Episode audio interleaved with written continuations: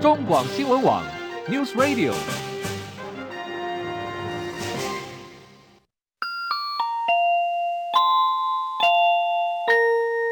现在时间十三点整。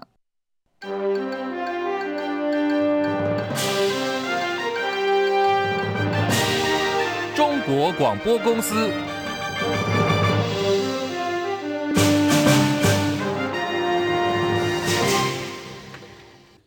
各位好，欢迎收听中广新闻，我是李竹婵。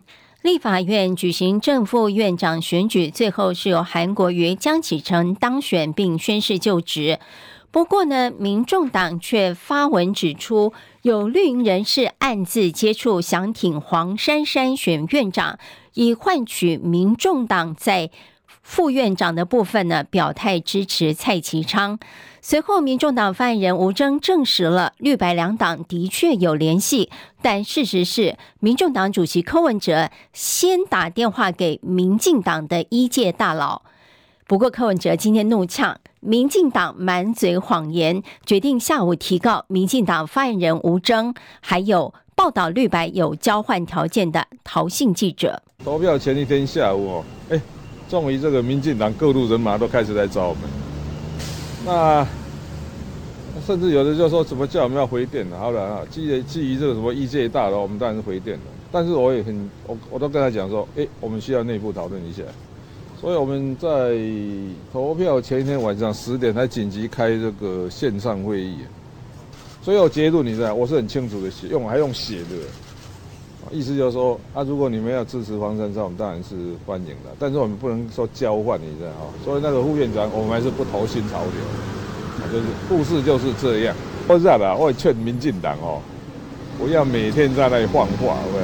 那个大家大家好来好去啊，你要这样每天这样鬼扯，把这段全部讲出来。好，到底绿白有没有交换条件呢？吴峥对此再度出面回应了，他说。当时并没有答应柯文哲主席的提议。这个院长选举，各党之间寻求互相支持，啊，也是非常正常、非常自然的状况。啊，确实就是一位绿营的一届的前辈，啊，接到柯文哲主席的来电，收到了说，呃，希望院长支持黄珊珊，副院长可以支持民进党推派的人选这样的提案。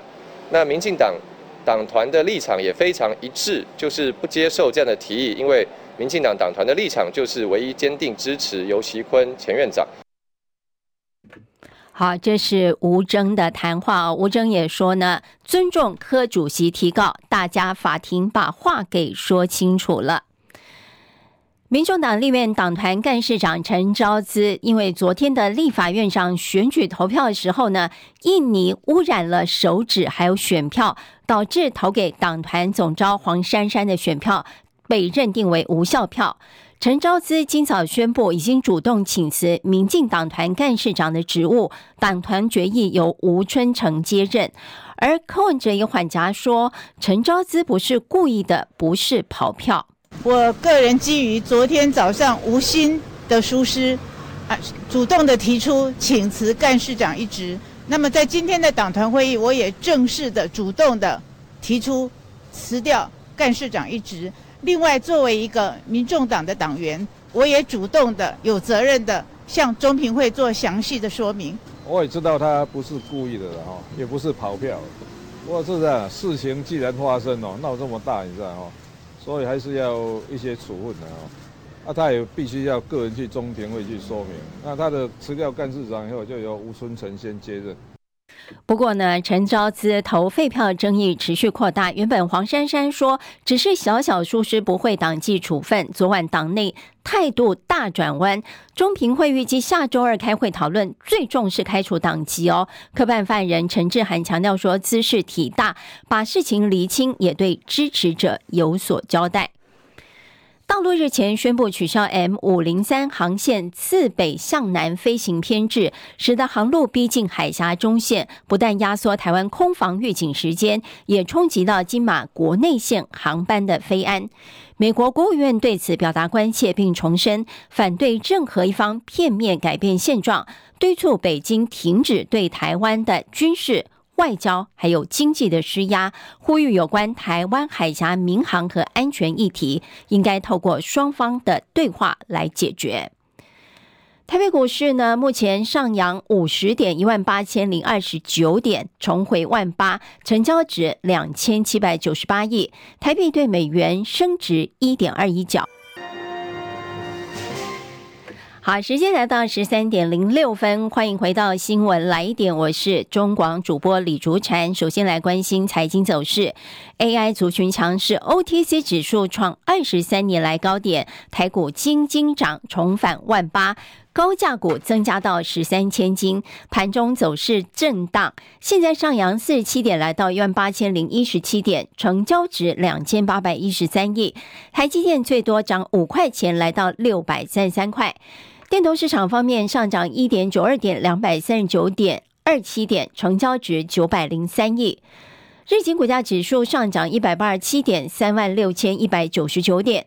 南韩综合指数上扬五十九点，两千六百零二点。港股上涨十三点，一万五千五百七十九点。上证指数下跌三十六点，两千七百三十四点。深圳成指呢下跌一百七十六点，八千零六十四点。印度股市上涨七百四十三点，七万两千三百八十八点。欧元兑美元一点零八七四美元，美元兑日元汇率一百四十六点四二日元，人民币对美元汇率七点一七九八对一美元，新台币兑美元汇率劲扬一点二一角，三十一点二零四兑换一美元。黄金价格每盎司两千零五十五点零六美元。苹果今天公布财报优于预期，执行长库克表示，今年晚些时候将公布在人工智慧 AI 技术研发成果的细节。苹果说，在生成式 AI 应用拥有庞大的商机。外媒分析呢，苹果六月份在 WWDC 大会上可能公布最新 iOS 十八作业系统，将全面导入生成式 AI 的技术。《华尔街日报》报道，考量种种市场挑战，还有美国拨款进度的缓慢，英特尔将推迟在俄亥俄州斥资两百亿美元（约合台币六千两百五十六亿元）打造新晶片厂的工程计划。知情人士透露说，俄亥俄州新厂应该没有办法在二零二六年底前完工。其实不只是英特尔，包括台积电、三星都宣布延后美国厂的量产。台积电日前表示，关于美国补贴谈判还在持续推进当中，预估量产时程最长将延后两年之久。另外呢，乌克兰已经把全球四十八家公司，其中包括十四家大陆企业，列入国际战争资助者名单，指这些公司的商业活动间接协助或促成了俄罗斯的侵略。根据路透社报道，大陆呢已经要求乌克兰把名单上的陆企给移除，希望呢可以消除负面的影响。好，我们刚刚提到台北股市哦，现在报道来了，我们来看看台股今天将收周线，而且下周即将封关了。今天呢，大盘多头气势不坠，要重回万八，现上涨五十九点，一万八千零二七点，成交值两千八百四十四亿。张佳琪报道。台股封关进入倒数计时，大盘受长假效应影响似乎有限，盘市上涨开出后，资金再度涌入 AI 股，推升纬创成交量登上台股低大，上涨近百分之四。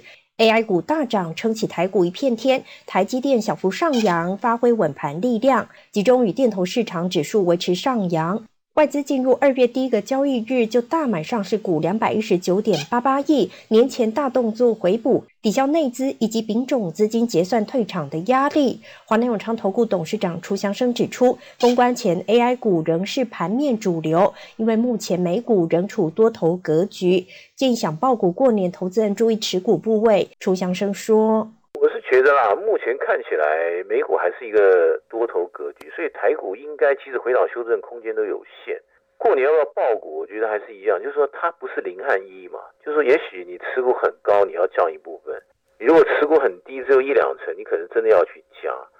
台股休市期间，美股有八个交易日进行交易。楚祥生说，即使美股表现跟财报消息会影响年后台股行情。至于外资是否有望持续回流，他认为外资历经二零二零年以来连三年大卖新台币两兆多之后，去年就回补两千七百多亿。一旦美股展现一定的韧性且美元走弱，外资回补台股力道会增强。中广记者张佳琪台北报道。南韩合同参谋本部表示，北韩台北时间上午十点钟朝西部海域发射了多枚巡弋飞弹，距离上次哦北韩发射巡弋飞弹只相隔了三天之久。南韩军方持续强化对北韩的监视还有警戒，并和美方密切合作，追踪北韩的后续动向。美国总统拜登今天表示，约旦河西岸巴勒斯坦平民遭到暴力攻击事件令人无法忍受。美国因此呢，对四名以色列屯垦者寄出了制裁，他们在美国持有的资产都将被冻结，而且美国呢不准和他们从事金融交易。以色列批评美国的制裁措施，并说约旦河西岸绝大多数人是奉公守法的。匈牙利的态度放软了，欧盟二十七国领导人一致同意设置四年援助乌克兰基金五百亿欧元。不过在此同时呢，传出来俄罗斯占领的乌克兰扎波罗热核电厂禁止乌克兰工作人员进入。有大批农民今天一起聚在比利时布鲁塞尔，朝欧洲议会丢鸡蛋和石头，还在大楼附近放火、点燃烟火，要求欧盟领袖加强协助他们的税务和成本飙升的问题。日本海上保安厅定义机上个月二号和日航客机在羽田机场相撞，日航客机有数人受伤，而定义机呢有五名海上保安厅队员不幸死亡。事后呢，日本运输安全委员会介入调查，最新的进度曝光。根据富士新闻网报道，研判事故原因是多重人为因素所造成的。美国国会和行政部门中国问题委员会今天将公布中国人权定期审查报告，并将提名香港一传媒集团创办人黎智英、大陆知名维权人士许志勇角逐二零二四诺贝尔和平奖。前美国总统川普被提名为诺贝尔和平奖候选人，原因是他协助促成以色列和阿拉伯国家关系正常化的亚伯拉罕协议。川普担任美国总统期间，就因为亚伯拉罕协议多次被提名诺贝尔和平奖，但一直没有获奖。时间来到十三点十三分了，继续进行新闻最前线。派系共治是民进党不变的原则，派系的权力消长呢，甚至会牵动国家运作。在赖清德当选总统、退出新潮流系之后，谁渴望当行政院长呢？好，今天新闻最前线连线访问中广资深记者李仁月分析。仁月午安。呃，主播好，各位听众大家好。是仁月，绿营的派系很多，除了新潮流系之外，还有正国会啦。另外像是英系、苏系、永延会、绿色、友谊连线等等哈。目前看起来哪一个派系是比较占上风的呢？嗯，现在看起来，当然最主要还是这个新潮流嘛。哦，不过。因为新潮流在这一次的大选当中，其实也累积相当高的增稠分子，甚至呃还传出说，民进党内的非新系呢，也可能会在在私底下反水哦，策动策动反反新系这样一个个过程。所以在其实新系在党内党外其实都有相当大的争议性。所以这次这次虽然说赖清德本身是出自新系，但是他也提到说，他先前也表明要退出新潮流了嘛，哦。那但是呢，这当然这样一个退出的动作，在党内还是有许多的解读。所以新系是一个，虽然说现在是一个主要的派系，但是还是因为在相当大的争议的情况下，会不会是由新戏来出现呢？这个其实是需要讨论的。那另一方面，党内现在其实最主要还有一个是正国会，有正会包括像已经卸任的这个立法院长尤喜坤，还有像这个目前总统府的秘书长。秘书长林佳龙都是出出自正国会，那目前也是在党内算是相当有实力的一个派系。当然，虽然说在这次的不分区的立委提名上有些也有许多的遗珠争议，那但是也创造出了这个许多的话题哦。那所以正国系可能在后在后世上来讲，可能会是个在党内呃足以和这个。呃，新潮流相抗衡的派系也说不定，看看接下来的各方面的这样一个运作的情况。是呃，任月，你提到郑国会啊，郑国会事实上就是以林佳龙为首嘛。这次呢，不但捧出战将王义川，还有专属的智库，是党内比较呃有制度的一个派系。那这次呃，行政院长的热门人选林佳龙是一个有待价而沽的味道哈。那除了林佳龙之外，行政院长部分还有哪些热门的人选呢？其实行政院长这个这段时间大家有许多讨论嘛，当然被点名的包括了像前文化部长郑丽君，还有像这个现在的副阁揆郑文灿，甚至包括像陈其迈啊，还有像卓荣泰都有被点名过。